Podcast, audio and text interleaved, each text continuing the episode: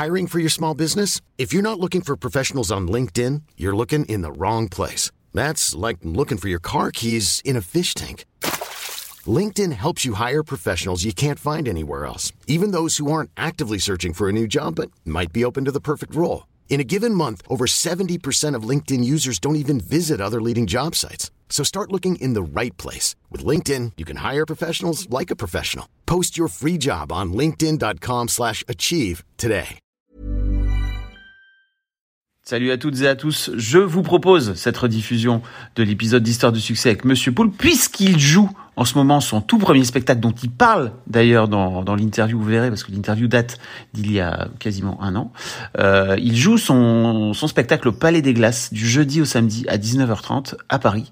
Je vous invite vraiment à aller découvrir euh, ce spectacle qui est une petite pépite euh, d'authenticité notamment. Je vous fais des gros bisous et je vous dis euh, bonne écoute de Monsieur Poulpe. Salut c'est que j'étais et en direction d'écriture sur Studio Bagel et en même temps euh, on faisait le Golden Show chez Golden Moustache euh, et que je, vivais pas ça hyper bien parce que, je, bah, parce que je sentais bien une compétition et tout tu vois il y avait une vraie compète en fait sur en fait sur Bagel j'étais plus à l'écriture. En fait je, je mon job c'était de d'apprendre à tous ces youtubeurs qui faisaient du fast cam euh, au début dans leur chambre. Hein. C'était la, c'était la grosse mode sur internet de, de faire du fast cam.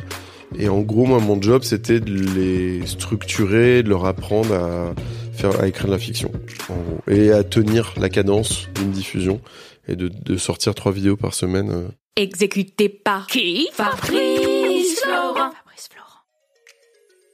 Bonjour, bonsoir, bon après-midi à tous et bienvenue dans ce nouvel épisode d'Histoire de succès. Chaque jeudi à partir de 6h du matin, je retrace avec une ou un invité son parcours de vie qui l'a amené à son succès depuis la petite enfance jusqu'à aujourd'hui. Je suis Fabrice Florent. Dans la vie, je fais des podcasts d'interviews et de discussions et je crée des contenus. Si vous aimez ce podcast d'ailleurs, allez écouter la bande-annonce pour en découvrir plus sur moi et sur mes autres podcasts. N'oubliez pas de vous abonner sur votre appli de podcast préféré, de mettre un cool commentaire et 5 étoiles au podcast sur Apple Podcast par exemple, et de partager cet épisode autour de vous s'il vous a plu. C'est le meilleur moyen de m'aider si vous aimez mon travail. Un grand merci à vous et bonne écoute. On est donc avec Monsieur Poulpe. T'as quand même réussi un truc. 20 piges de carrière. Non, ça fait quoi 15 ans que tu 15 ans que tu fais dans que tu travailles. Attends, pourquoi Ah oui, il faut que tu allumes ton petit. Euh, regarde. Voilà. Paf. Euh, depuis que j'en vis, euh, ça fait, euh, je sais pas, ouais, 12 ans, 13 ans, un truc comme ça.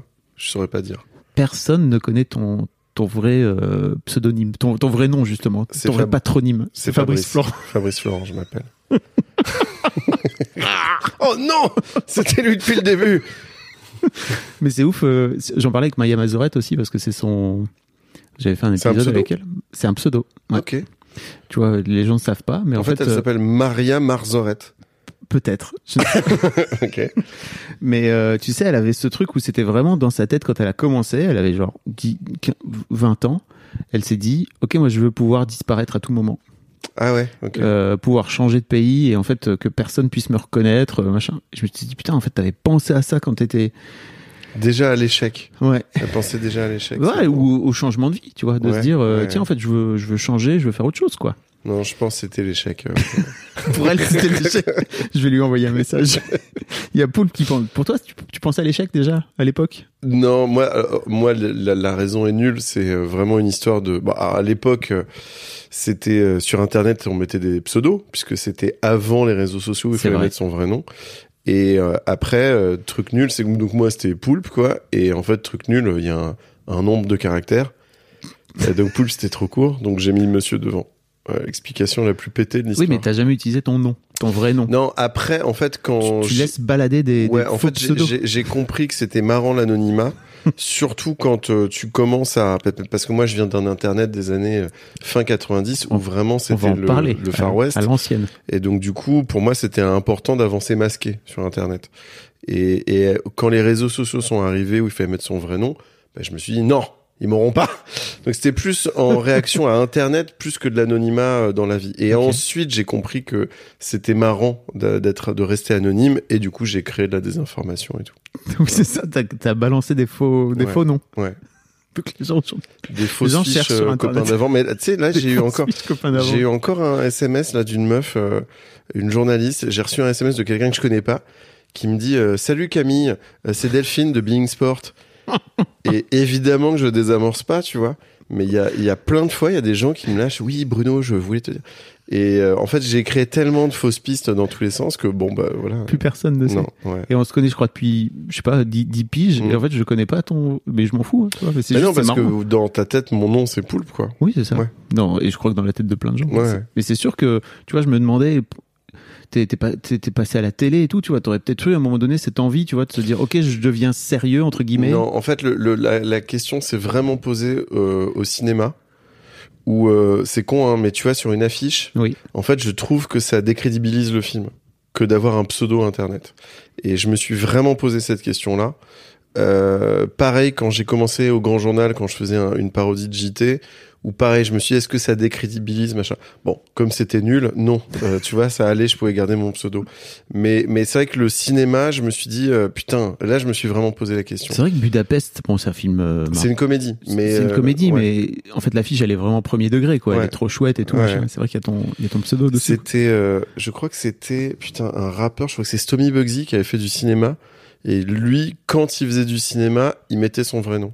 Ok. Parce que il se disait, euh, je, je veux pas euh, amener un truc qui a rien à voir avec le film, en fait. Là, c'est pas le rappeur qui vient servir le film, c'est, c'est moi et je suis comédien. Et c'est vrai que je me suis, euh, bon, je suis à deux doigts d'être, euh, voilà, dans le mode de pensée de Stomy Bugsy, effectivement.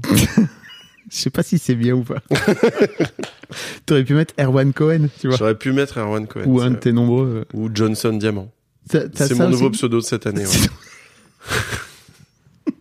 C'est pas mal, Johnson Diamant. Merci. Ouais, non, mais Ouais, post-Covid et tout, je trouve que ça Ouais, marche. euh, je suis d'accord. ça marche bien, quoi. Bon, donc, Monsieur Poulpe, donc Monsieur Poulpe, je ne sais pas. Euh, tu, tu sais, la première question que je pose à tous les gens, c'est à tous mes invités, c'est à quoi tu ressemblais quand tu avais 7-8 ans? J'avais une euh, coupe au bol. Ah ouais? Et euh, j'étais en Afrique à 7-8 ans. J'étais au Gabon. Et euh, j'avais un collier euh, de, en coquillage autour de la cheville. Euh, c'était mon c'était mon petit swag à moi. Et j'avais des brûlures de méduse, car il ne fait pas bon se baigner au Gabon, Ah oui. car l'eau est assez... elle a pas envie que tu ailles te baigner, l'eau. Ton, ton père est gendarme, c'est ça? Ouais. C'est pour ça aussi que tu t'étais retrouvé là-bas? C'est ça, c'était pour le métier de mon père, ouais. D'accord. Euh, comment ça se passait à l'école pour toi? Est-ce que t'étais déjà le comique de la classe? Non, en fait, j'avais pas le temps d'être le comique parce qu'on déménageait tout le temps. Ah ok. Euh, donc du coup, j'étais euh, le, le bureau qui à un moment était occupé, puis après plus. Tu vois, Ah dans la salle, Mm. dans la salle de classe. Je crois qu'on en avait tous, hein, ouais. tu vois, dans, dans la classe. C'était moi, le P furtif. et, et donc du coup, non, j'étais absolument rien. C'est-à-dire que en, en classe ou quoi machin, j'avais pas le temps de me faire des potes, j'avais pas le temps de marquer les esprits de quoi que ce soit. Donc en fait, c'était plus chez moi où j'étais bah du coup, fallait bien que je m'occupe. Donc j'étais euh, hyper créatif euh, dès, dès le dès le jeune âge parce que j'avais que ça. Sinon, je, je me faisais chier quoi. T'avais pas trop. Bah, j'avais pas, c'est là, j'avais pas, de potes et tout. Ouais, j'avais pas de potes. et tu et tu déménageais tous les combien? Bah c'était euh, au moins ouais, c'était une fois par an. Ah ouais. Il y a une année où j'ai fait euh, trois trois changements, tu vois. C'était pas chaud? Ah bah c'est horrible. Ouais. Bah c'est du coup ça crée une instabilité folle et euh, et, euh, et et maintenant je continue, tu vois, dans ma vie, je, je continue à déménager tous les deux ans, il faut que je déménage, tu vois. Et c'est horrible. C'est un rythme qui est horrible mais qui te forge. Et, et après t'as aussi un truc dans les relations sociales, c'est que c'est très compliqué d'avoir une stabilité dans les relations sociales. T'avais des frères et sœurs? Non. Ah oui, donc en plus, Ouais. all by yourself. Ouais. Mais donc du coup, ultra créativité en Oui. réaction à ça quoi. C'est que je faisais des BD, j'écrivais, euh, j'écrivais des chansons, euh, je faisais des vidéos. J'ai commencé à faire des, des, des vidéos avec le caméscope de mon père. J'avais 7 ans. Hmm. Et tu vois, je faisais, je commençais à faire des films de genre. Alors, attention, euh, avec des grosses Des de pincettes, hein, mais mais je faisais vachement de trucs avec des effets spéciaux, des Hmm. machins et trucs, et je geekais euh, tout seul quoi. Et ta, ta mère fait quoi comme métier? Elle était Elle était, créative elle, de euh, son côté Non, ou- non, elle était instite. Mais en fait, comme donc elle, aussi, du coup, elle pouvait suivre, tu vois, tout le temps et changer de poste et tout. Mais euh, elle euh, mettait un point d'honneur à me cultiver à Donf. Donc en fait, peu importe où on allait, j'allais me taper tous les musées de la ville où on était et tous les et je lisais énormément, j'écoutais vachement de, de trucs, de, de cassettes, de machin, de trucs. Donc euh, non, non, elle m'a, elle m'a, elle s'est beaucoup, beaucoup occupée de moi. C'est pour ça que des années plus tard, tu te retrouves chez France Inter, en fait. Évidemment, Ouais, bien sûr. Le lien, il est là. Ah non, mais alors, moi la culture, mais c'est, j'adore la culture. Mais t'as as grandi toi avec cette culture? Parce que le, les gens qui te connaissent pas savent pas forcément, mais le tout début de ta carrière, c'est vraiment énormément de vidéos ultra nerd, ultra geek avant Ouais. que les geeks soient cool. C'était Ouais, avant vrai. que les geeks soient Ouais, cool. hein. oui, c'est vrai.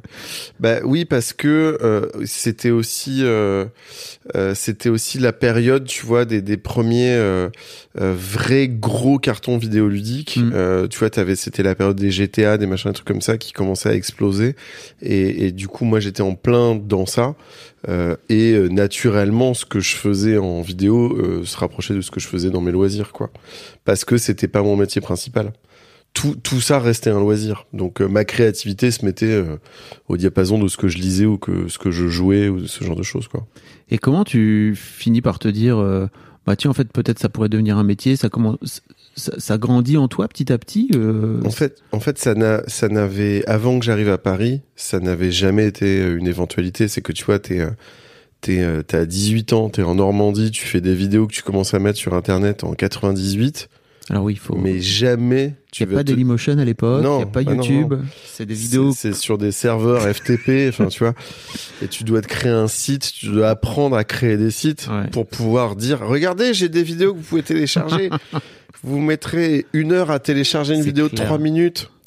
Et, et donc du coup, jamais tu peux te dire euh, ça, c'est un métier. Hein, tu veux me faire payer pour le, enfin c'est impossible. Il n'y a même pas MySpace en plus à l'époque. Enfin, vraiment, Non, non. c'est vraiment. Ouais. Il y a fort longtemps. Et donc après, je suis arrivé à Paris. J'ai via internet, j'ai vu qu'il y avait des endroits qui diffusaient des courts métrages. Qu'est-ce que tu viens faire à Paris? Tu, tu viens faire des Euh, études? Par amour. C'est l'amour qui m'a amené à Paris. Ok. L'appel du sexe. Ah. Ouais. L'amour ou le euh, sexe Bah, là, Les au, deux. dé- au début, tout est lié. Hein, tu sais plus. Tu sais plus trop. Tu vois, oh, tout. Donnez-moi tout. Je veux tout goûter. Et, et, et très vite, en fait, j'ai capté qu'il y avait un truc qui était en train de se passer euh, et qu'il y avait potentiellement moyen d'en faire son métier. Mais j'avais aucun contact, je connaissais personne au début 2000, euh, et donc euh, et donc j'y allais vraiment à tâtons. Je, je rencontrais des prods, mais j'étais pas du tout armé, je savais pas ce de quoi me parlaient les gens, tu vois. T'avais pas fait d'études? T'as pas Non, fait- que dalle. T'as arrêté post-bac? Ouais. Ok. ouais, ouais. tu, Euh, tu Enfin sais- non, ouais, non, même pas. J'ai pas mon bac, j'ai arrêté Ah en ouais, terminale. Ouais. tu vous, ça t'intéressait pas? Non, j'avais pas du tout ma place. En fait, moi, j'étais, je croyais que j'étais graphiste. Ouais. Donc en parallèle de, de en terminale, en fait, en parallèle de mes cours, je lisais des tutoriaux Photoshop, quoi, tu vois. Et du coup, j'ai commencé à être graphiste freelance euh, fin, euh, ouais, de, de- en 2000.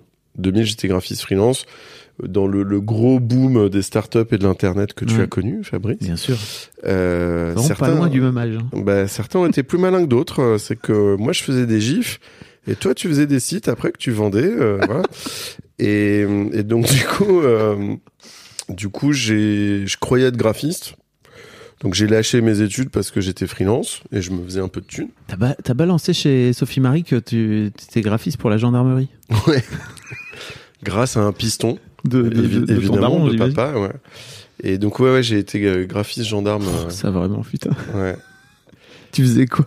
Bah, je faisais, les, je faisais des retouches graphiques du site internet de la gendarmerie. À la gendarmerie nationale, donc. Bien sûr. Ah ouais, ok. Euh, je faisais beaucoup de sites intranet. Il y a tout un univers qu'on ne, on ne soupçonne pas dans l'intranet de la Ouais. gendarmerie nationale. Ça, j'imagine. Et euh, non, et puis je, ouais, je faisais plein de trucs. euh, pour- Enfin, mais après, c'est, ça a pas duré longtemps. Ça a duré. euh, J'ai fait un. C'était une espèce de CDD, tu vois, Ok. euh, de civils qui bossent pour euh, pour l'armée. Et tu t'arrivais à exprimer ta créativité là, dans, ce- dans ce métier de graphiste Bah, ou- En fait, bizarrement, oui. Parce que un jour, j'ai dit, c'est très étrange parce que ton patron, il est, c'est un militaire, tu Oui. vois. Il est en uniforme et tout, tu vois. Et donc, je vais voir mon patron, je dis, hey, je sais pas si ça peut vous aider, mais j'ai fait un jeu Flash. Euh, avec un avec une voiture de gendarmerie qui shoot des aliens et tout machin. Et je dis, je sais pas, je, je me dis peut-être les enfants des gendarmes, ça les ferait kiffer d'aller jouer à ça. Donc ça sensibiliserait les enfants. Tu vois, quand même prise de décision, et tout, tu vois. Et, euh, Alors, et pour- mon mais- commandant, mais il m'a dit génie, quoi. bravo, bravo, c'est bien, fais d'autres jeux flash. Hiring for your small business? If you're not looking for professionals on LinkedIn, you're looking in the wrong place. That's like looking for your car keys in a fish tank. LinkedIn helps you hire professionals you can't find anywhere else, even those who aren't actively searching for a new job but might be open to the perfect role. In a given month, over 70% of LinkedIn users don't even visit other leading job sites. So start looking in the right place. With LinkedIn, you can hire professionals like a professional. Post your free job on linkedin.com/achieve slash achieve today. Donc j'ai fait genre 4-5 jeux flash pour le site de la gendarmerie et c'était à mon initiative, tu vois. Alors pour les gens qui savent pas, Flash c'était une technologie qui permettait justement de pouvoir faire des jeux sur ton navigateur, etc. C'était avant les. Je sais pas si Avant les télé- ça existe. Je crois qu'ils ont arrêté a parce que de- c'était ultra faillible. Tu pouvais Ouais. vraiment mettre plein plein de virus à travers Flash. Puis surtout ça bouffait. Enfin c'était beaucoup de ressources. quoi, C'était pour le- beaucoup de ressources. ouais. Ah ouais donc t'as- t'as- tu codais des trucs alors? Ouais. Ah ouais t'étais pas que graphiste parce que pour le coup il Bah, fallait coder les jeux Mais non, mais parce qu'à l'époque, t'étais obligé d'avoir toutes les casquettes. Quand tu, quand tu mais crées fallait- un site, euh, fallait savoir le faire quoi. Tu vois c'est. bah, t'avais pas le choix. C'est que c'était soit tu lâchais euh, des dizaines de milliers d'euros, soit tu le faisais tout seul. Quoi. Tu vois, moi, autant j'ai appris à faire du flash, à animer des trucs, euh, mais je me suis jamais dit, ok, je vais me faire chier à apprendre le code, quoi, tu vois. Toi, t'es là, yes, let's go. bah oui, mais parce jeux. que en même temps, t'as rien d'autre à foutre, quoi. en vrai. Et puis surtout, il y avait pas de tuto trop à l'époque, en fait. Il fallait ouais. tout apprendre par toi-même. Ouais.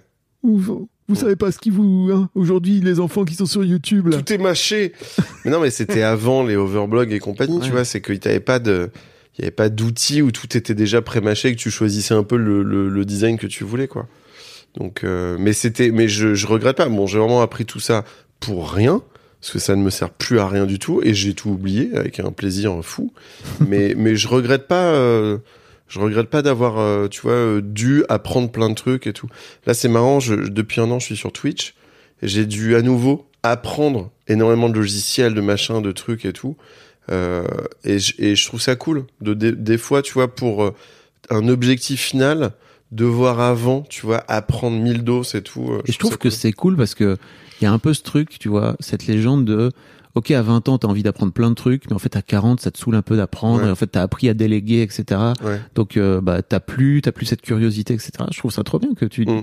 enfin, je te vois, euh, je te vois le matin sur Twitch, t'es- tu galères parfois, tu fais ta régie en direct Ouais, et tout. horrible. Mais non, c'est pas horrible, c'est trop cool.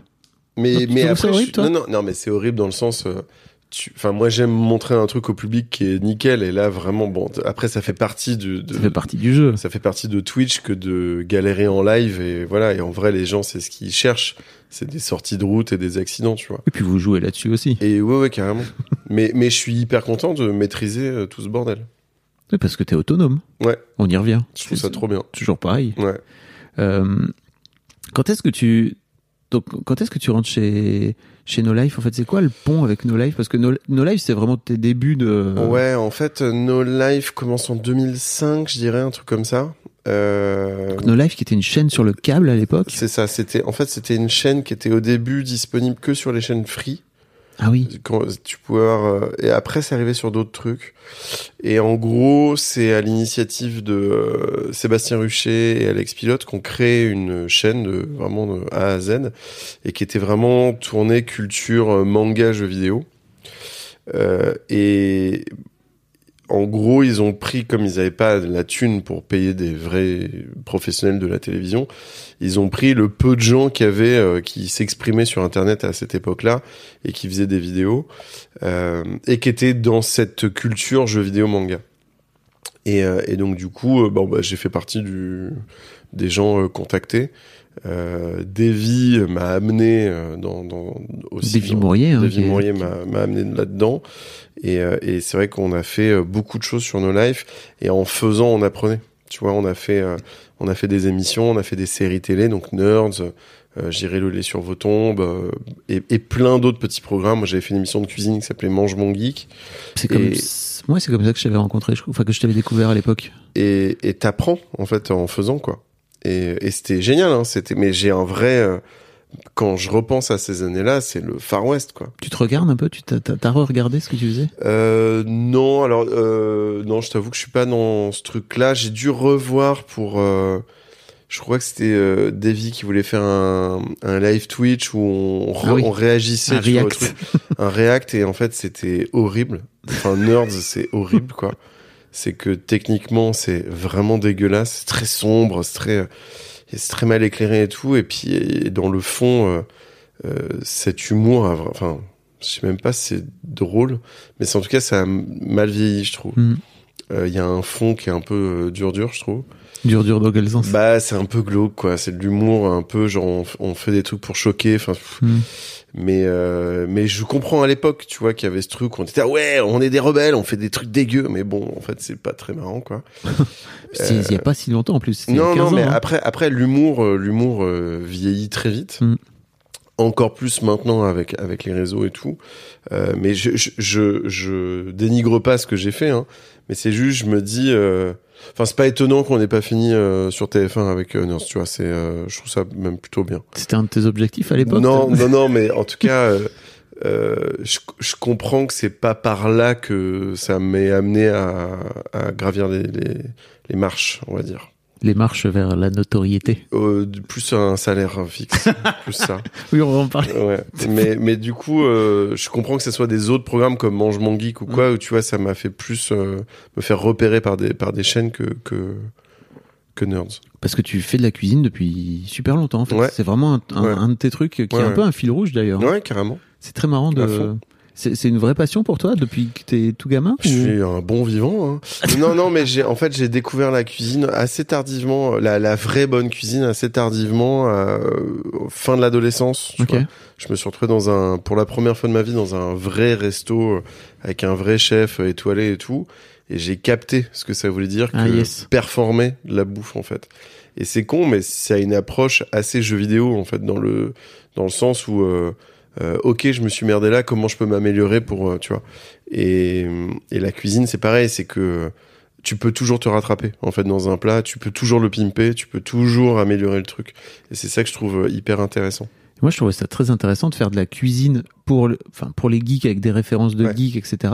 Là où on a toujours l'image, et je crois que c'est même un peu le cas, où les geeks, et d'une manière générale, les mecs, ils prennent pas trop soin Ouais. de leur euh, régime alimentaire. Alors j'ai l'impression que ça s'est amélioré Ça quand même amélioré. avec les années et puis avec toutes ces émissions, tu vois, qui glorifient le- la cuisine entre les top chefs et compagnie. Donc je crois que ça s'est un peu amélioré aussi par la présence maintenant des des Deliveroo et compagnie où tu as quand même accès plus facilement à de la bonne bouffe que juste aller chercher une pizza surgelée euh, au supermarché du coin.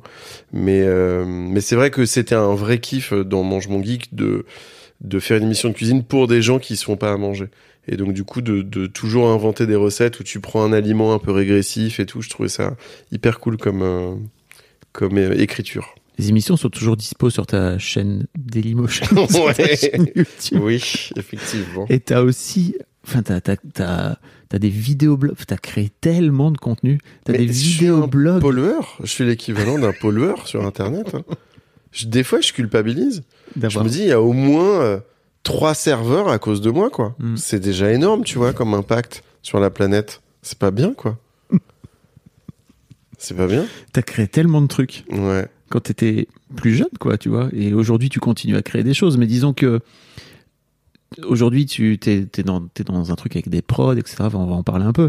Mais c'est vrai qu'avant, il y avait un peu ce truc de, bah, en fait, c'est moi qui filme, je fais tout moi-même, etc. Donc, en fait, tu, Mais pas par euh, parce que t'as pas le choix aussi. Mm. Tu vois, au début, quand tu commences, t'as toutes les casquettes. Euh, et, et surtout à cette époque-là où techniquement il y avait beaucoup moins de, de facilité, euh, donc t'étais vraiment obligé de faire tout quoi. Maintenant, t'as quand même, t'es quand même vachement aidé quand tu, là en 2022, tu te dis que tu veux te lancer dans la vidéo. Bah, déjà juste un smartphone Oui. qui n'existait pas dans les années 90, tu vois. Mais déjà avec un smartphone, t'as déjà tous les outils, tu peux monter machin tout ça, Euh, et tout est déjà pré-mâché quoi. Euh, donc c'est beaucoup plus. En fait, c'est cool parce que tu peux beaucoup plus te concentrer sur l'aspect artistique que fin 90 où fallait d'abord penser technique Ouais. Et après artistique, tu vois. Et ce qui était très frustrant, c'est que euh, moi, j'étais pas monteur, puis ça m'intéresse pas, tu vois, tous ces trucs-là. Et je devais quand même apprendre à choisir le bon format de ta vidéo pour la mettre en ligne pour pas qu'elle soit trop lourde parce qu'il faut la télécharger, tu vois. On parle d'un- d'une époque où il y avait pas là là. streaming. Non mais Ah c'est oui. horrible, hein, tu vois. Mais donc du coup l'artistique, il venait euh, très très loin euh, après tout le reste, quoi. On n'a pas parlé de ta rencontre avec Davy. C'était en 2003, donc euh, l'an prochain, ça va faire 20 ans qu'on se connaît, qu'on est copains. Euh, c'était dans un festival de, c'était un des premiers, euh, c'est le premier festival de vidéo internet en France, qui s'appelait le Film Web Festival. Oh oui. Ouais. Et c'était la première édition et, et on s'est rencontrés là-bas. En fait, il y avait plein de courts-métrages, il y avait plein de trucs hyper créatifs, mais on était les deux seuls à faire de l'humour un peu débile. Et, euh, et du coup, bon, bah voilà, on s'est rencontrés là on, et on s'est pas lâché, on s'est jamais lâché. C'était l'amour au premier regard ou... Hum, à la première odeur.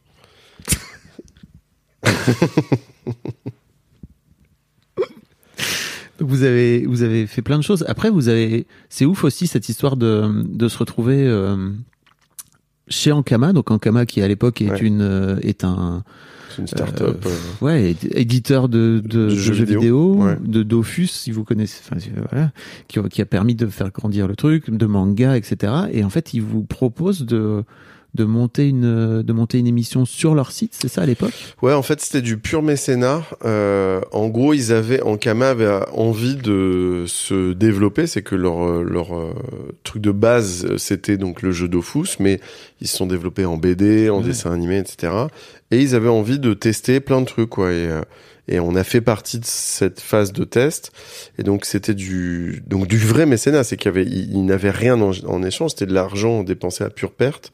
Et en gros, ils nous ont euh, produit euh, J'irai le lait sur vos tombes, qui était une émission euh, euh, hebdo diffusée sur la chaîne No Life, où c'était un talk show, euh, où on recevait des invités et tout. Euh, et ensuite, euh, on a fait euh, le Golden Show, qui était une émission à sketch, et qui a vraiment, euh, pour le coup, euh, donc réalisé avec François Descraques, on était un peu un, un monstre à trois têtes, en fait. Hein. C'était pas que Davy et moi, il y avait François. Et, et c'est un peu ce qui a lancé nos carrières. Euh, euh, un peu. Ah, François avait le Visiteur du futur en parallèle, mais euh, je pense que c'est vraiment le Golden Show qui a montré, qui a envoyé le signal aux professionnels qu'on l'était nous aussi et qu'on était capable de tenir euh, un 26 minutes euh, mensuel euh, avec 500 balles de budget euh, de prod. Euh, c'est aussi comme ça que Vanessa Bria, euh, qui était qui gérait la, la production, a pu aussi faire ses armes et a, et a montré tout ça et Vanessa qui est devenue ton et donc voilà, on a créé notre boîte de prod ensemble après. Euh, et c'est ça qui a, qui, a, qui a montré donc à Studio Bagel, Golden Moustache, tous ces trucs-là qui se sont créés derrière, que bah on était un peu à ce moment-là, on était un peu les gens de la situation euh, quand il s'agissait de faire de la de la fiction sur Internet, sur YouTube. Et François qui François Descraques donc qui lui est en train de réaliser, enfin de terminer son film, euh, l'adaptation du réalisateur du futur au cinéma. C'est euh, ça, vraiment qui sort, euh, je crois, en mars, je crois. ouais. Ouais, from euh, from le Golden Show. Ouais. non, c'était avant, c'était J'irai lolé C'est- sur vos tombes même. euh, En il- fait, euh, le Visiteur du futur, je pense qu'il a dû le commencer genre deux ans, un an ou deux avant Mm. euh, le Golden Show. Ouais. Je crois qu'il était à la saison 2 ou 3 quand on a commencé le Golden Show. Oh là là. Euh, comment tu c'est quoi le c'est à partir de là en fait que t'as que t'as le pont avec euh, avec le bagel, c'est ça? En fait, ouais. Euh, Parce que tu tu finis chez le studio bagel. en gros, Studio. Bagel, euh, en fait, à, à l'époque, il y a YouTube qui lance un appel d'offres Ah oui. et qui dit voilà, on cherche des chaînes d'humour et on est prêt à lâcher. Alors, je sais plus combien c'était, c'était euh, 100 000 balles, un truc comme ça. Et on lâche 100 000 balles par an euh, si vous créez des chaînes d'humour et tout. Et donc, du coup, euh, Studio Bagel s'est créé, Golden Moustache s'est créé. Il y en a eu d'autres, on les a oubliés. Mais il y en a eu d'autres. Il y en a eu d'autres qui ont eu cet argent de YouTube vrai. qui était parti sur Plein la- d'autres, le même. même starting block. Je crois qu'il y en a eu 6 de mémoire. Il y avait même eu un truc féminin, je me souviens, et moi j'avais regardé, j'étais ah, putain mademoiselle, on aurait pu peut-être Ouais. euh, faire un truc quoi, tu vois. Ouais. Mais c'était des boîtes de prod à l'époque. C'était qui- des vraies structures, quoi. Voilà. Et il y avait des vraies productions derrière. Mm. Euh, et, et en gros, euh, moi j'ai eu un pied dans chaque camp au tout début, la première année. C'est que j'étais et en direction d'écriture sur Studio Bagel, et en même temps, euh, on faisait le Golden Show chez Golden Moustache euh, pour la saison 3, je crois, si je dis pas de conneries. Euh, et donc, du coup, j'étais un pied dans chaque. C'est fou d'ailleurs, t'as été le seul à faire ça. Au, au début, au début, Ouais. ouais, j'étais le seul transfuge. Après, les, les frontières sont devenues un peu plus poreuses, mais, mais au début, j'étais le seul, ouais. Et que je je vivais pas ça hyper bien. C'est Parce vrai. que, je, bah, parce que je sentais bien une compétition et tout, tu vois. Il y avait une vraie Il y compète, avait une en gros- fait. hein. grosse compète entre Ouais. les deux chaînes. Et, et moi, j'étais euh, dans ce truc-là, et c'était un peu bizarre. Puis il y avait même deux cultures, tu vois. Je trouvais qu'il y avait vraiment deux formes d'humour, etc. Et toi, t'étais, c'est vrai que t'étais Ouais. entre les deux, quoi. Et après. T'étais euh, plus à l'écriture au départ. C'était des- Sur- en fait, sur Bagel, j'étais Sur plus Bagel, à oui. l'écriture. En fait, je, je, mon job, c'était de d'apprendre à tous ces youtubeurs qui faisaient du fast cam euh, au début dans leur chambre. hein. C'était la, Mm. c'était la grosse mode sur Internet euh, de, de faire du fast cam. Et en gros, moi, mon job, c'était de les structurer, de leur apprendre à faire, à écrire de la fiction, Mm. en gros, et à tenir la cadence d'une diffusion et de, de sortir trois vidéos par semaine. C'est vrai qu'au Bagel, à l'époque, au début, il y avait Jérôme Niel, il y avait Yvick, euh, enfin, qui sont devenus. Bah maintenant, c'est évident pour tout le monde qu'ils font de la fiction, mais Ouais. avant, ils étaient Ils dans leur plutôt chambre. des blagues. Ils disaient, Eh, c'est fou quand même, euh, le papier peint, vous trouvez pas? C'était plus ça. C'est vrai. On en a oublié. Et, et après ça, euh, en gros, euh, Bagel a été racheté par Canal+. Et moi, on m'a proposé de prendre en charge la direction d'écriture du Dézapping, qui était une parodie du zapping où c'était six sketchs par jour. Et euh, donc j'ai tout lâché, j'ai fait que ça. Et donc euh, donc j'ai arrêté euh, tout euh, Golden Show et tout. Euh, Enfin en même temps, on savait pas si ça allait être signé. Et, et donc j'ai tout arrêté. Je me suis concentré sur ce truc-là, qui était mon rêve moi depuis le début, qui était de faire les inconnus. Euh, moi mon, euh, enfin. Je, je me disais même pas que j'allais pouvoir le faire un jour, mais euh, de faire du sketch à la télé, c'est trop bien. Et en plus sur Canal+, où il y avait les Robins des Bois, les machins tout. Oui, euh, Voilà. la- tu fais partie de cette culture, quoi. Ouais, complètement. T'as ouais. grandi là-dedans. Et donc du coup, bah, je suis allé à fond euh, sur sur ce truc-là pendant un an. Ça a été euh, hyper vénère parce que c'était un rythme complètement dingue. Et de ça, euh, dans ce truc-là, je faisais une parodie de JT. Et au même moment, le Grand Journal cherchait euh, une énième parodie de JT, puisqu'en fait, il y, a eu- il y en a eu tellement sur Canal. Et du coup, je suis rentré au Grand Journal grâce à, à ces sketchs du dézapping. Et puis après, euh, Comme, comme Chabat et, comme Chabat à l'époque, quoi. Complètement, Qui a ouais. commencé comme ça Ouais, aussi, quoi. Chabat, Ouais. il est nul, quoi. hum, C'est fou, quand même. Ouais.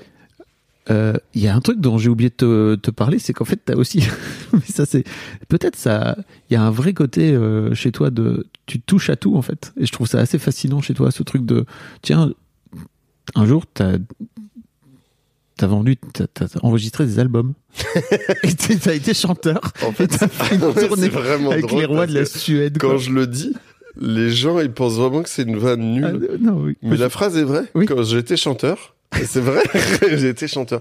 Ouais, j'ai fait ça aussi, c'est vrai. euh, C'était qu'en 2009, c'est ça? C'était ouais, de, ouais, je saurais pas trop dire. Ça a duré trois ans. Euh, j'ai rencontré euh, Yvan Callot qui était euh, chanteur et leader des, du groupe Fatal Les Picard Fatal Picard, ouais.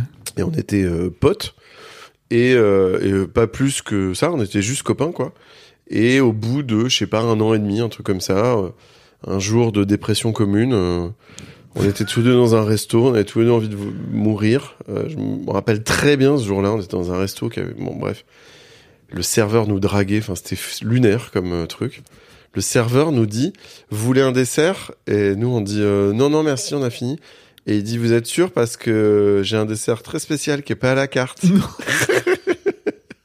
Mais merde. ça ça m'a vraiment marqué. Cette phase de drague m'a marqué. C'était il y a 12 ans. Et, bref, ce jour-là, euh, on se dit, euh, je, je dis à Yvan, c'est le truc qu'on n'a jamais fait, qu'on devrait faire avant de mourir. C'est une comédie musicale.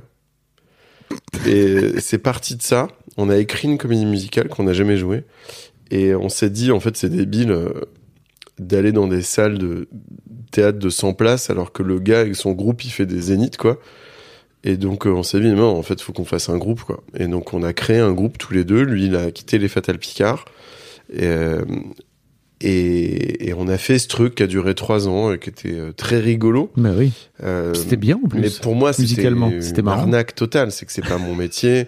Sur scène, j'oubliais la moitié de mes paroles. Heureusement qu'il y avait Yvan qui était en, en gilet pare-balles de, de chanteur, quoi. Mais que- comment un jour tu, tu, tu te dis, ok, bah euh, moi je vais devenir chanteur alors que t'as jamais fait Mais ça je me le suis jamais dit. Je me suis jamais dit, oui, oui, je suis chanteur. Maintenant, je te dis, avant, j'étais chanteur, mais, mais pendant, j'étais pas chanteur. J'étais, euh, j'étais une arnaque, mais je buvais, je buvais, mais tellement après les concerts pour oublier. J'étais dans- un syndrome de l'imposture qui était, mais terrible, quoi. J'ai, j'ai, j'ai chanté Mais- devant, j'ai fait un, je crois que j'ai fait un 8000 places. J'ai fait un 8000 personnes une fois. Oui, t'as fait parce que t'as fait les festivals et tout. Ah quoi, ouais, bah, j'ai euh, fait les grosse francopholies, euh, j'ai fait un 3000, euh, 3000 au franco, euh, j'ai fait, non mais c'était fou. Je sais plus si c'était 5 ou 8000 mon alors, record. Est-ce que mais- quand tu finis par chanter par euh, devant 5000 personnes, t'es chanteur, t'es chanteur? Non, pas Non, du tout. C'est que après je sortais de scène et je me faisais une bouteille de rhum hein, pour oublier. C'était horrible. C'était horrible. Donc ça a duré 3 ans. Mais pourquoi, euh, et à un moment, pourquoi je tu fais ça? Bah parce que je me suis dit que je l'avais jamais fait, que je pouvais essayer de le faire et je l'ai fait. Tu vois. Mais c'était une blague. À la base, c'était une blague, mais c'est devenu une, une blague. euh, Enfin, quand tu Euh, finis par chanter devant. C'était devant une blague 8000 personnes, relativement lucrative. Je touche de la SACEM encore. grâce au roi de la Ouais, Suède. j'ai euh, 70 centimes à peu près de SACEM euh, des rois de la Suède. C'est-à-dire que quelque part, quelqu'un écoute. Tout cas, je vous invite à déc- c'est sur Spotify. C'est ouais, c'est partout. je Ouais, vous invite à découvrir ce. Vous avez fait quoi Deux albums. Deux albums. Alors moi, je, moi, je suis parti après le deuxième. Je crois qu'eux, ils en ont, ils ont fait un EP après encore, un ou deux, ouais. C'est en fait, ça me fascine un peu parce que après, t'as fait une BD. Enfin, t'as fait plein. Deux, fait deux, deux BD. Ouais, fait deux Pardon. BD. T'as fait plein de choses. Et il y a un truc un peu qui est marrant dans ton parcours, c'est que j'ai l'impression que tu te dis bon bah tiens en fait ça j'ai envie de faire, je vais faire quoi. Et que t'improvises au fil de l'eau quoi. Enfin t'improvises. En tout cas tu t'apprends au fil de l'eau. Bah, Pardon. j'apprends. euh, enfin, je me, dis- je pars du principe que c'est con de se limiter à une euh, façon de s'exprimer, et, et que en fait, euh, ton propos, il peut pas être forcément bien d'une façon. C'est que c'est- il est peut-être mieux d'une autre façon. Mm. Et, et on a la chance de pouvoir s'exprimer sur tellement de plateformes différentes. Quand je parle de plateformes, je parle de euh, que ça soit là aujourd'hui en podcast, que ça soit en roman, en BD, en vidéo, en série, en long métrage, en sketch, en court métrage. Enfin, il y a, y a tellement de façons différentes sur scène, et même sur scène, tu peux le faire différemment. C'est que tu as du stand-up, du seul en scène, une pièce, un spectacle. Enfin, donc du coup, il faut quand tu te dis j'ai envie de parler d'un truc, euh, il faut te dire euh, comment comment je peux en parler de la meilleure des façons. Et après, euh, bah, c'est là où ça devient excitant, c'est que tu crées euh, tu, tu, tu crées le format en fait, tu vois, pour parler de ton sujet. Et, hum, et donc la chanson, c'était euh, parce que je me disais ça, ça peut être cool de raconter des blagues euh, en chantant en fait. Et, voilà, et c'est parti comme ça. La BD, c'était aussi dans ce truc de, je trouve ça cool de, comment comment faire des blagues avec des dessins, tu vois. Euh, et du coup, évidemment, tu passes par le côté, bah, je dois apprendre à maîtriser euh, la façon de s'exprimer avant de pouvoir le faire, quoi. Comme là, Twitch, où tu vois, j'ai mangé ma mère, et encore maintenant, hein, tu vois, j'en chie de ouf, mais je suis hyper content de pouvoir créer des formats en deux secondes et, les, et les mettre en direct et de les proposer au public, quoi. Et il y a encore tellement de trucs que j'aimerais Mhm. faire, tu vois. J'adorerais faire un livre de recettes de cuisine marrant. Ok. Euh, et j'y pense sérieusement. Mais il y a plein d'autres trucs. Tu vois, j'ai fait du podcast. Euh, je trouvais ça intéressant comme format. Je l'ai fait avec Crac Crac Crac. Je- l'ai adapté en podcast. Euh, donc il y a, il y a plein de il y a plein de trucs différents. France Inter en ce moment. J'adore faire de la Tu chronique fais des radio. chroniques euh, sur France Inter. Ouais. Et je découvre cet exercice-là euh, depuis ça fait septembre et et, et c'est cool. Et je suis trop content de faire ça. T'as aussi fait, mais alors c'est pareil, je crois que t'as jamais créé une heure de spectacle, mais t'es monté sur scène. Ouais, j'ai fait pas mal de sketchs et là Et- je suis en pleine euh, Ah. préparation de mon one man show. ouais. Ok, d'accord. Donc tu fais un truc un peu plus. euh, Là, j'ai ouais, j'ai une heure et demie en septembre. Vous Bon, pourrez, euh, ok. vous pourrez venir me voir en septembre à Paris. Parce que t'as, c'est marrant parce que tu vois, t'as, de cette là, t'as des vidéos sur, euh, même sur la chaîne du Montreux Comédie Festival, parce qu'en fait, t'es allé faire un sketch là-bas, Mm. et, et en fait, t'as rien d'autre. Enfin, tu vois, enfin, si, je t'avais Bah, vu faire, t'avais vu, t'étais venu même chez Mademoiselle, je crois, faire, semble, faire ouais. deux, trois sketchs. Ouais, j'ai fait. Ouais. en fait, je tournais avec euh, trois sketchs. mais C'était il y a longtemps, c'était il y a 7-8 ans. Et, hum, et je trouvais ça cool comme exercice. Mais les gens, en sortant, comme je faisais un truc qui avait pas trop de rapport avec ce que faisaient les autres dans les galas, où c'était très tourné stand-up et moi je faisais plutôt des persos euh, chelous. Euh, du coup, je sortais un peu du, du cadre et quand en sortant de scène, les gens me disaient putain, je suis hyper intéressé pour voir ton spectacle, je voudrais l'acheter, je voudrais le faire. Et je disais ben non, tu viens de le voir, il dure six minutes. et je suis resté avec cette frustration là et, et là j'ai profité de ce, ce, ce moment euh, où j'ai un peu plus de, enfin j'ai plus de, je vais pas dire j'ai plus de temps, mais je, disons que j'ai moins la télé qui me prend du temps. Et donc du coup, euh, je me suis mis depuis, euh, ouais, depuis septembre, je me suis mis à l'écriture d'un one. Là, j'ai terminé de l'écrire. euh, je l'ai testé euh, sur scène euh, tout seul dans un théâtre euh, avec mon co-auteur. Et là, je commence le rodage en province euh, là au printemps. Et puis, euh, ça sera sur scène en septembre. Waouh. Ouais. Ok. On en parlait euh, la première fois que je eu au téléphone, je crois que c'était il y a quelques mois. et Je t'avais dit viens parler d'histoire de succès. T'avais dit j'ai pas grand chose à raconter en termes de succès en ce moment. Ouais. Ou justement, tu, j'imagine que la télé te, te drague un peu moins, ou en tout cas, tu avais pas mal de formats ces dernières années euh, avec la télé, avec Canal+. Tu as fait l'émission là dont t'as- que tu as mentionné qui s'appelle Crac Crac, qui était géniale, qui était une émission euh, autour du sexe. Euh, et de ce fait-là, j'avais un peu la sensation quand tu me le racontais que tu étais un peu désarçonné en fait et que ça ça t'a ça t'a piqué un peu la gueule, c'est En ça? fait, j'ai- j'ai eu, euh, enfin, je suis encore là-dedans. Hein. Je, alors c'est très bizarre parce que j'arrête pas et j'ai vraiment du travail dans tous les sens, mais je vis ma traversée du désert clairement depuis. euh, et c'est et c'est le Covid hein, qui, a, qui a fait euh, ce truc-là. Euh, mais depuis, en fait, on, on me, on, en fait, j'ai une, là depuis tout à l'heure, on parle de plein de projets que j'ai lancés dans tous les sens, et en fait, j'ai une carrière qui est très compliquée à comprendre. Et pour des euh, décisionnaires et des gens qui euh, placent des gens, euh, voilà, devant la caméra, ils ne comprennent pas ce que je suis.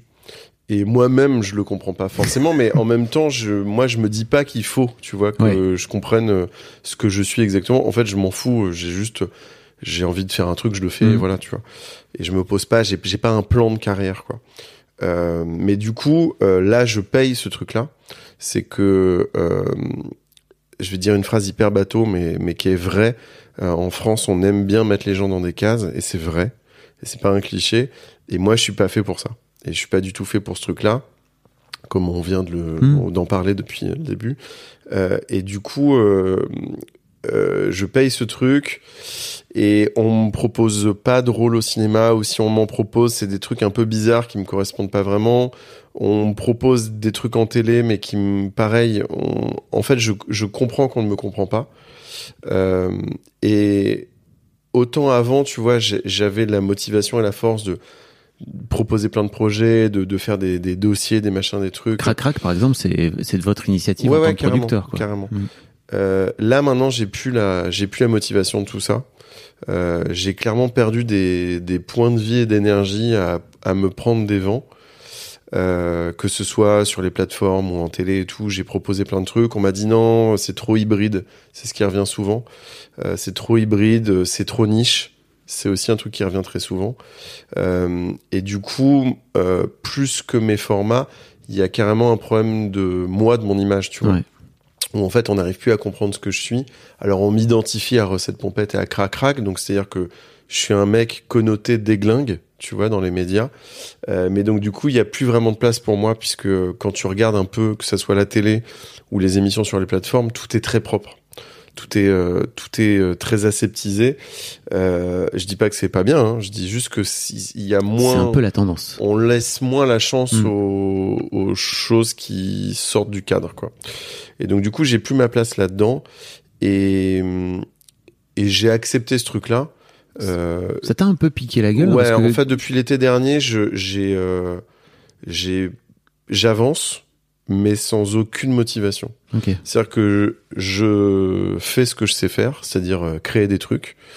Euh, je le fais maintenant avec des gens. Euh, euh, je, je, je veux plus aller proposer des trucs à des gens que je ne connais pas ou que je ne respecte pas, en fait. Ok. Donc, ce que je fais, c'est que je vais voir des gens que j'aime bien ou des potes et je leur dis euh, viens, on fait ce truc-là.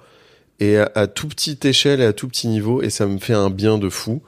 Et par exemple, Twitch, euh, ça me, j'ai, l'impression de respirer quand je fais des programmes sur Twitch. Donc tu fais une matinale pour expliquer un peu, mais tu Ouais, fais une matinale je en fais- semaine. Je fais une matinale avec Davy, Avec Davy euh, qui s'appelle Morning euh, Gollery. Et à côté de ça, je fais d'autres formats sur ma chaîne Twitch.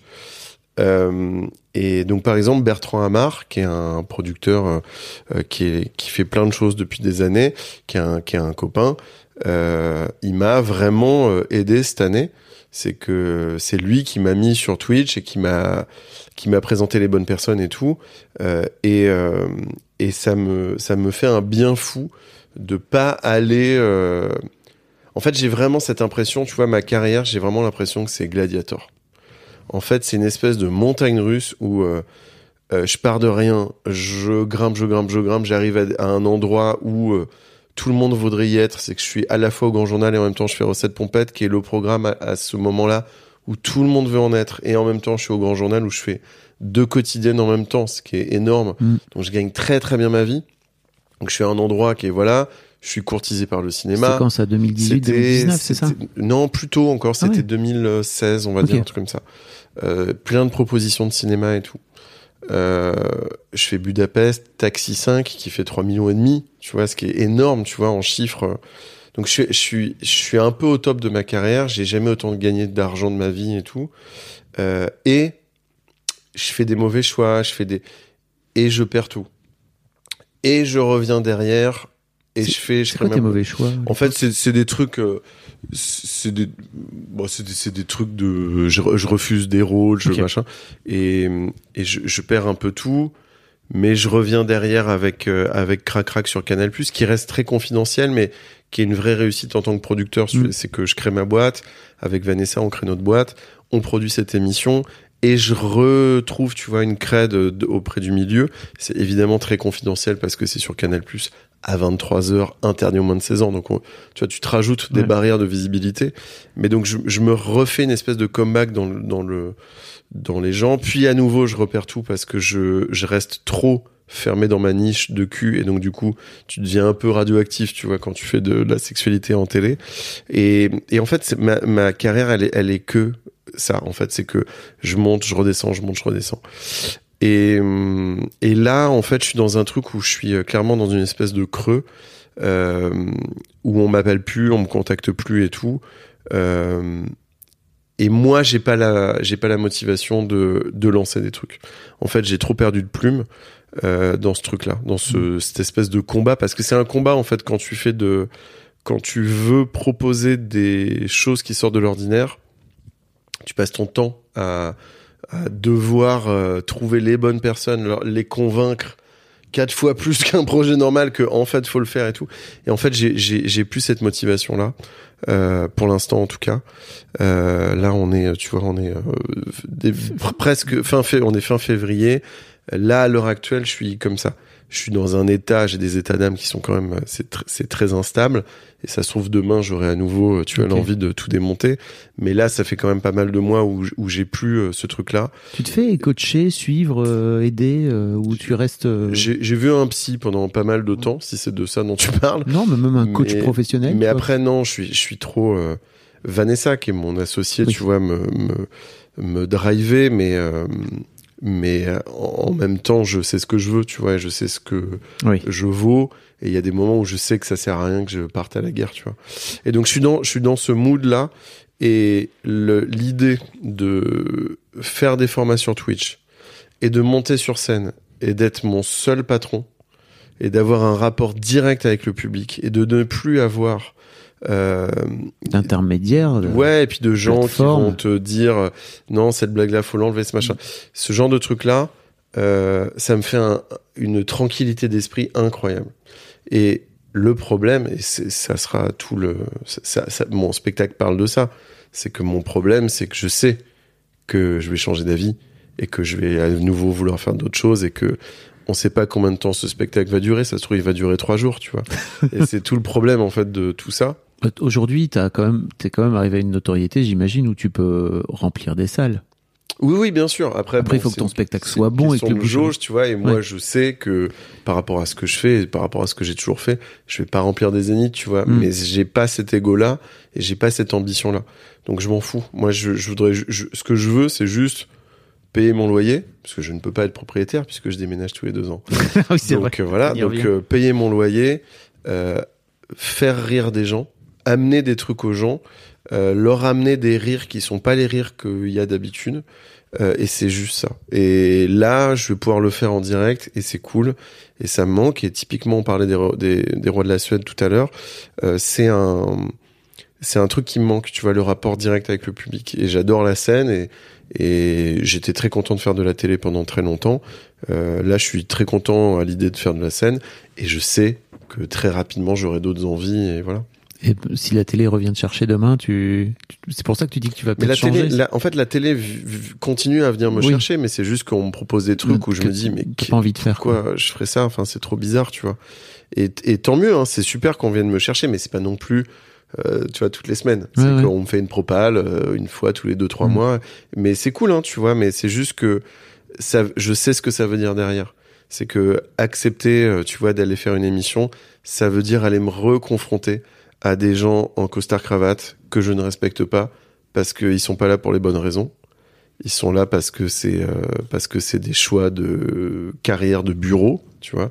Et c'est pas et, et pour moi il y a un truc complètement antinomique entre la création et être en costard dans un bureau et de décider de ce qui sera bien ou pas quand t'as aucune idée de ce qui est bien ou pas tu vois. Et donc du coup il y a il y a vraiment ce problème là que j'arriverai jamais à régler je pense mais mais pour l'instant je j'ai du plaisir à ne pas m'en soucier et à et à pas m'y confronter. Et donc la scène est pour moi un très bon échappatoire pour l'instant. Ça te dérange pas qu'on parle de, de votre rupture avec Davy? Non, euh, Non, non. carrément. Non, parce que on en parlait juste avant d'enregistrer, mais effectivement, donc Davy que t'as rencontré quand euh, t'avais 20 ans, quoi. Ouais, un peu plus, ouais. Ouais. Euh, vous avez eu un moment de break? Ouais. et euh, on en parlait juste avant parce que c'est vrai que je, quand je t'ai vu euh, revenir sur Twitch avec Davy, je me suis dit tiens, Poulpe et Davy ils sont définitivement réconciliés. C'est Mm. trop cool en fait. De... Mm. Donc Davy lui stream de son côté sur sa chaîne et toi tu stream de ton côté sur ta chaîne. Donc et vous parlez ensemble. En fait, je trouve que le format est, est hyper malin et intelligent. D'ailleurs, vous vous tirez la bourre de temps en temps en disant venez me voir, venez vous abonner chez moi. Mais euh, effectivement, pendant pendant un long moment, j'ai l'impression qu'il y a eu une- un schisme, Oui. un schisme Monsieur Florent, oui. euh, entre vous. euh, Holy schism. où j'ai eu l'impression que toi, de ton côté, t'as voulu un peu t'émanciper de justement, tu vois, cette carrière de nerd, de geek, cette image de geek, Mm. etc. Où lui, je crois que Davy était un plus plus tôt sur un truc auquel il est très attaché Mm. et où toi, bah, t'avais la possibilité d'aller sur Canal, t'en parlais tout à l'heure. Mm. Et tu me disais que tu me disais que vous aviez eu une rupture en fait, une rupture amoureuse quoi. C'est vraiment ça et c'est euh, c'est un truc que tous les euh, binômes euh, ont connu ou connaîtront. Et il y a toujours un moment où bah il y a ça qui arrive et tu prends n'importe quel grand duo, il y a toujours eu des histoires de, de rupture et c'est clairement une rupture amoureuse. C'est les mêmes codes, c'est les mêmes ressentis, c'est la même gestion une fois que tu te splits de combien de temps tu vois va durer ce deuil et combien de temps après tu te remets à baiser quoi.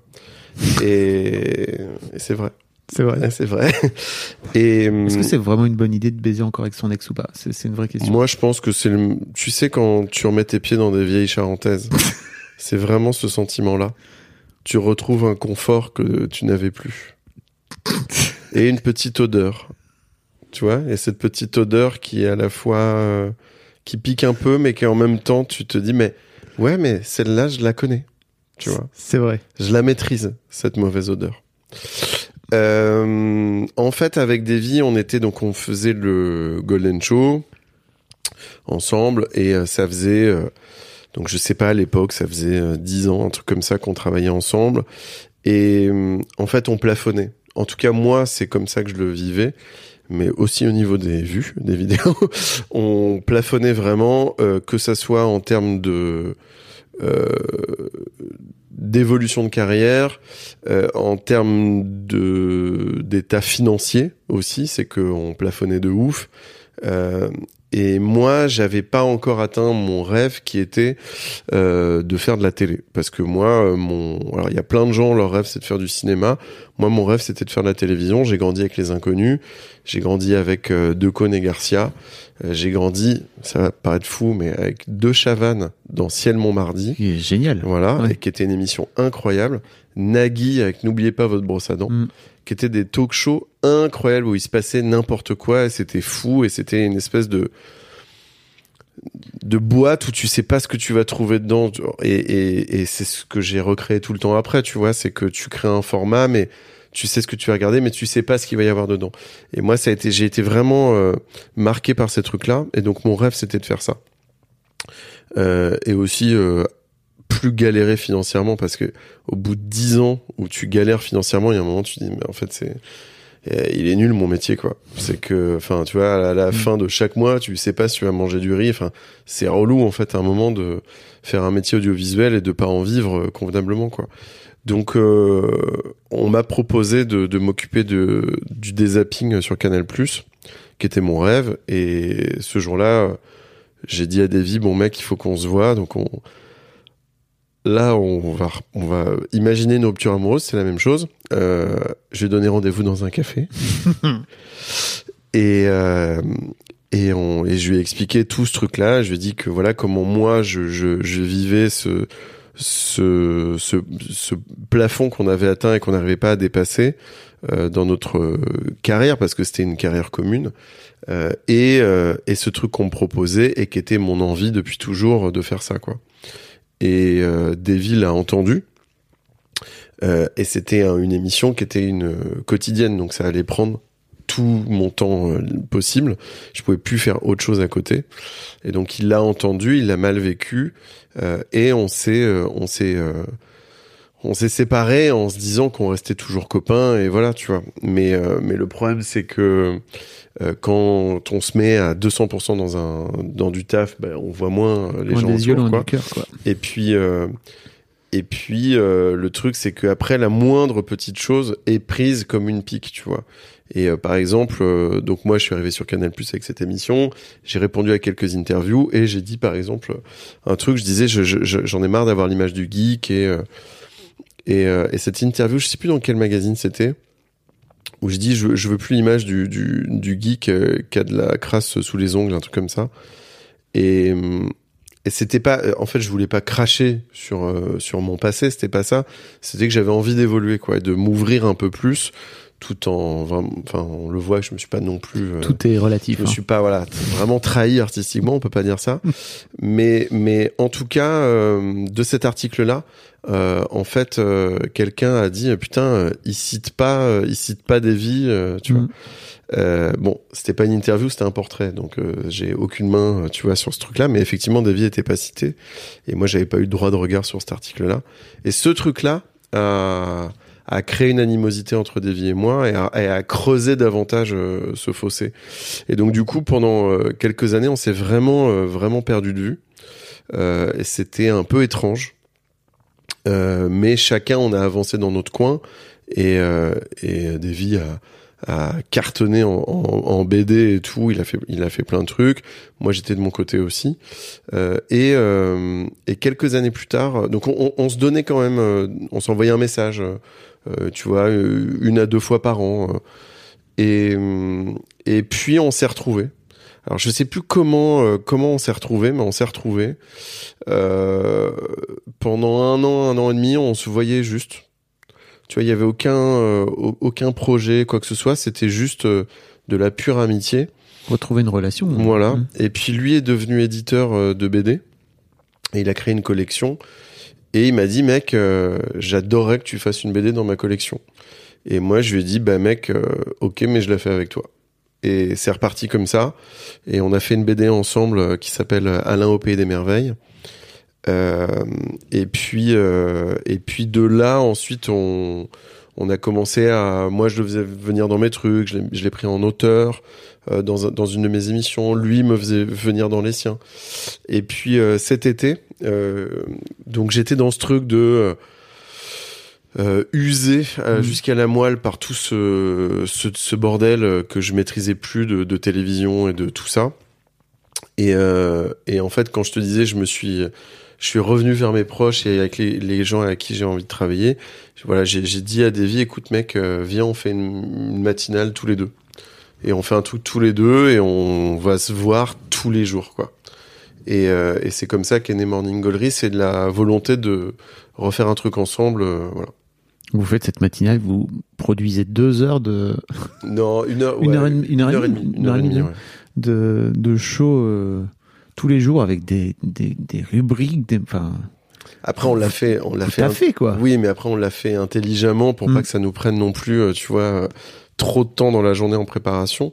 Mais oui, oui, c'est cool. Mais on, on rit tous les matins et c'est trop bien. Et ce qui est génial, c'est que ça ne fait que grossir auprès du public sur Twitch, donc c'est trop cool. Trop bien. hein. Ouais. Et, et effectivement, de retrouver un peu à la fois cette, comment dire, euh, cette relation que vous avez tous les deux, mais aussi euh, une forme d'indépendance, quoi. Ouais. Et- back, back to the roots. Ouais, et puis aussi, euh, tu vois, il y a un truc qui est marrant, c'est que le fait de parler autant tous les jours, ce qu'on n'avait jamais fait de notre vie, tu vois, euh, en fait, on a découvert des trucs sur nous. Ah, et mais des trucs assez profonds, tu vois. C'est qu'on a découvert que j'avais une personnalité très toxique et on a découvert que Davy était dyslexique. Mais pour de vrai, tu vois. Et, et en vrai, moi, je suis hyper content de ça. C'est que ça m'a, je me suis rendu compte de trucs sur moi, tu vois, et, et, et lui sur lui aussi, du coup, tu vois. Mais et donc en fait, quelque part, ça m'aide vachement. Est-ce que tu crois pas que c'est la quarantaine, ça, quelque part? Il y a tout le bon mélangé. moment. Non, mais il y a, il y a la quarantaine, il y a ce Covid nous a obligés à retrouver une quête de sens. Euh, et tout le monde, dans, à chacun son niveau, que ce soit dans sa vie ou dans son travail ou quoi. Euh, mais mais il y a eu un truc, ouais. Moi, j'ai eu vraiment plusieurs, euh, un alignement de planètes qui a fait que euh, j'ai dû apprendre à, j'ai dû apprendre à réapprendre qui je suis. Comment ça se passe? Euh, c'est très très compliqué euh, chaque jour, Euh, mais mais c'est intéressant d'obliger à se foutre un peu la paix. T'avais l'impression que. Est-ce que t'as l'impression avec le recul que celui que t'étais avant était pas vraiment celui que t'étais? Je pense que c'était important que je sois ce gars-là euh, plein d'ambition et qui veuille euh, euh, bouger les murs à coups de bulldozer et de vouloir montrer des choses qu'on ne voit pas et voilà et parler de choses dont on ne parle pas. Et c'était très bien que je le fasse. Et maintenant, j'ai vraiment hâte de voir qui je serai demain. Putain, j'ai envie de m'arrêter là-dessus, mais j'ai quand même une dernière. Est-ce qu'il y a un sujet sur... J'aurais adoré que ce soit une question nulle derrière ça. Non, mais est-ce que- ça- toi et toi, c'est plutôt pipi ou caca? Bon, ok, merci Fabrice.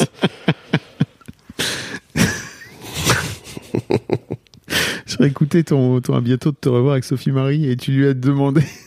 J'ai tellement ri. Si ton pubis était un pays, quel serait-il? C'est vrai? Je ça tellement fabuleux. Alors Fabrice, si ton pénis était un pays, ce serait lequel D'Italie, je crois. hein. Ah ouais? Par rapport à la forme? La pizza. D'accord. C'est- Donc la garniture. la ga- Bah oui, Ah. elle est pasta. non, mais en fait, la question que je voulais te poser, c'est est-ce qu'il y a un sujet sur le- dont tu aurais voulu parler que je t'ai pas, sur lequel je t'ai pas amené? Parce que j'ai- zappé plein de trucs, mais t'as as fait tellement de choses, en fait, c'est très compliqué de, de Bah, tracer ton histoire. C'est non, je je non, je sais pas. Ok. Je sais pas du tout. En fait, tu sais, euh, en fait, c'est tellement compliqué euh, de comprendre comment l'autre me voit que je préfère pas euh, donner de pistes ou de trucs Ah oui. parce que ça se trouve ça n'a ça n'a rien à voir avec ce que comment la voit, me voit la personne, tu vois. Oui. Donc c'est je, je- encore une fois, tu vois, je paye ce truc. C'est, je paye ce, cette euh, suractivité et, et ces propositions trop différentes que je fais. Euh, ce qui fait que en interview, je suis obligé d'être un, je suis obligé d'être un écran blanc parce que il y a un moment, t'es tu vois, tu dois laisser les gens se projeter sur toi parce qu'en fait, tu sais pas du tout euh, ce que tu projettes, quoi. Hmm. Le truc dont je voudrais parler, j'ai oublié, mais je trouve que je- quand j'ai entendu ça, je me suis dit putain, c'est vraiment un conseil fabuleux. C'est que, et je sais qu'il y a des gens qui ont créé des entreprises euh, qui écoutent.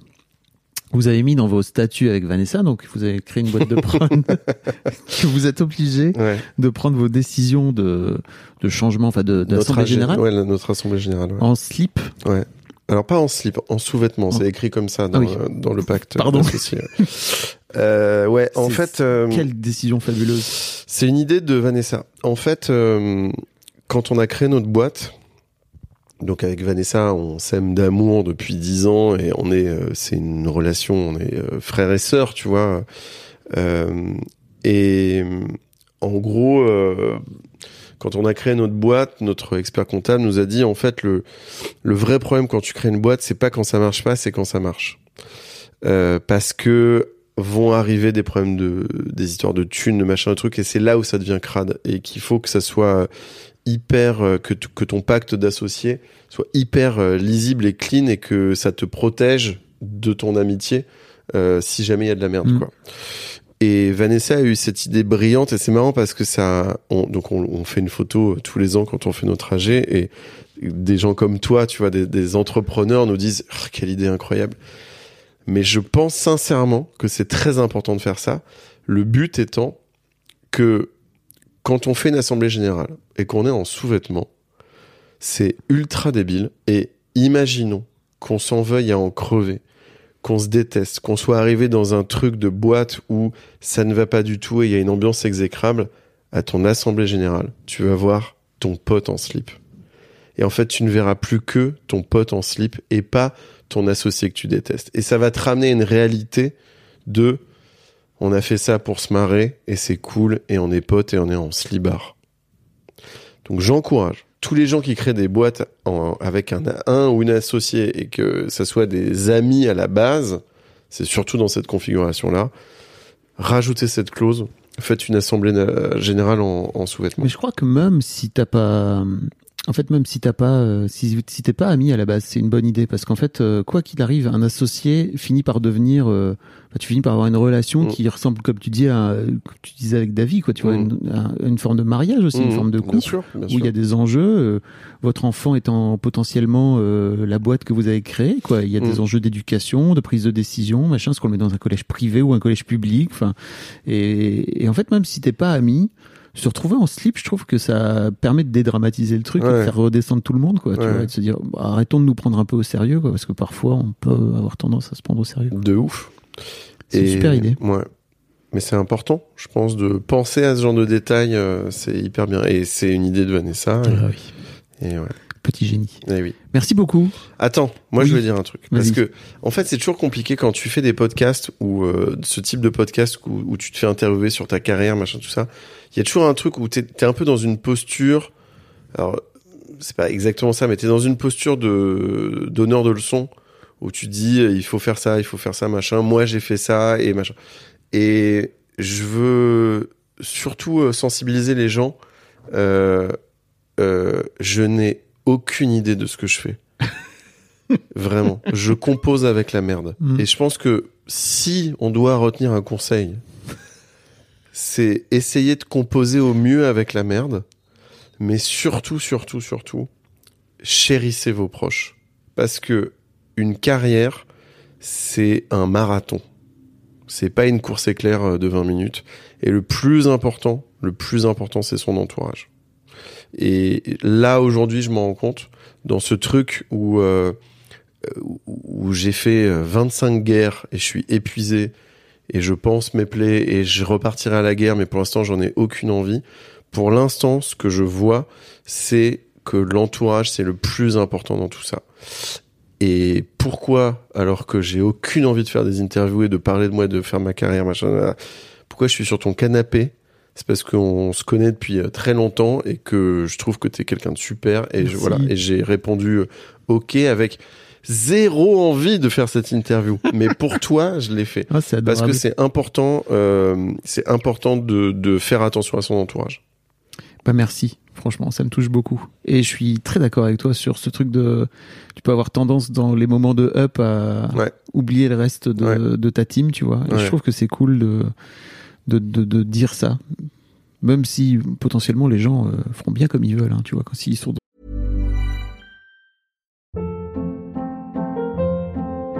Hold up. What was that? Boring. No flavor. That was as bad as those leftovers you ate all week. Kiki Palmer here, and it's time to say hello to something fresh and guilt-free. Hello Fresh. Jazz up dinner with pecan-crusted chicken or garlic butter shrimp scampi. Now that's music to my mouth. Hello Fresh. Let's get this dinner party started. Discover all the delicious possibilities at hellofresh.com. Dans une phase de up qui Bah, on oublie. Hein. vous prendrez vous prendrez la leçon quand euh, quand elle vous viendra quoi. Ouais. C'est cool. Merci beaucoup en tout cas. Un grand merci à vous d'avoir écouté jusqu'au bout. Pensez à rejoindre le serveur Discord pour venir commenter avec le reste de ma commu. Je vous trouverai tous les liens dans les notes de cet épisode. Et si mon travail vous plaît, je vous rappelle que vous pouvez m'offrir en échange un peu de sérénité en vous abonnant à mon Patreon ou en m'envoyant de l'argent en vous munissant de votre CB. Vous trouverez tous les liens dans les notes de cet épisode également. Bonne fin de journée et j'espère à très bientôt pour un nouvel épisode de podcast.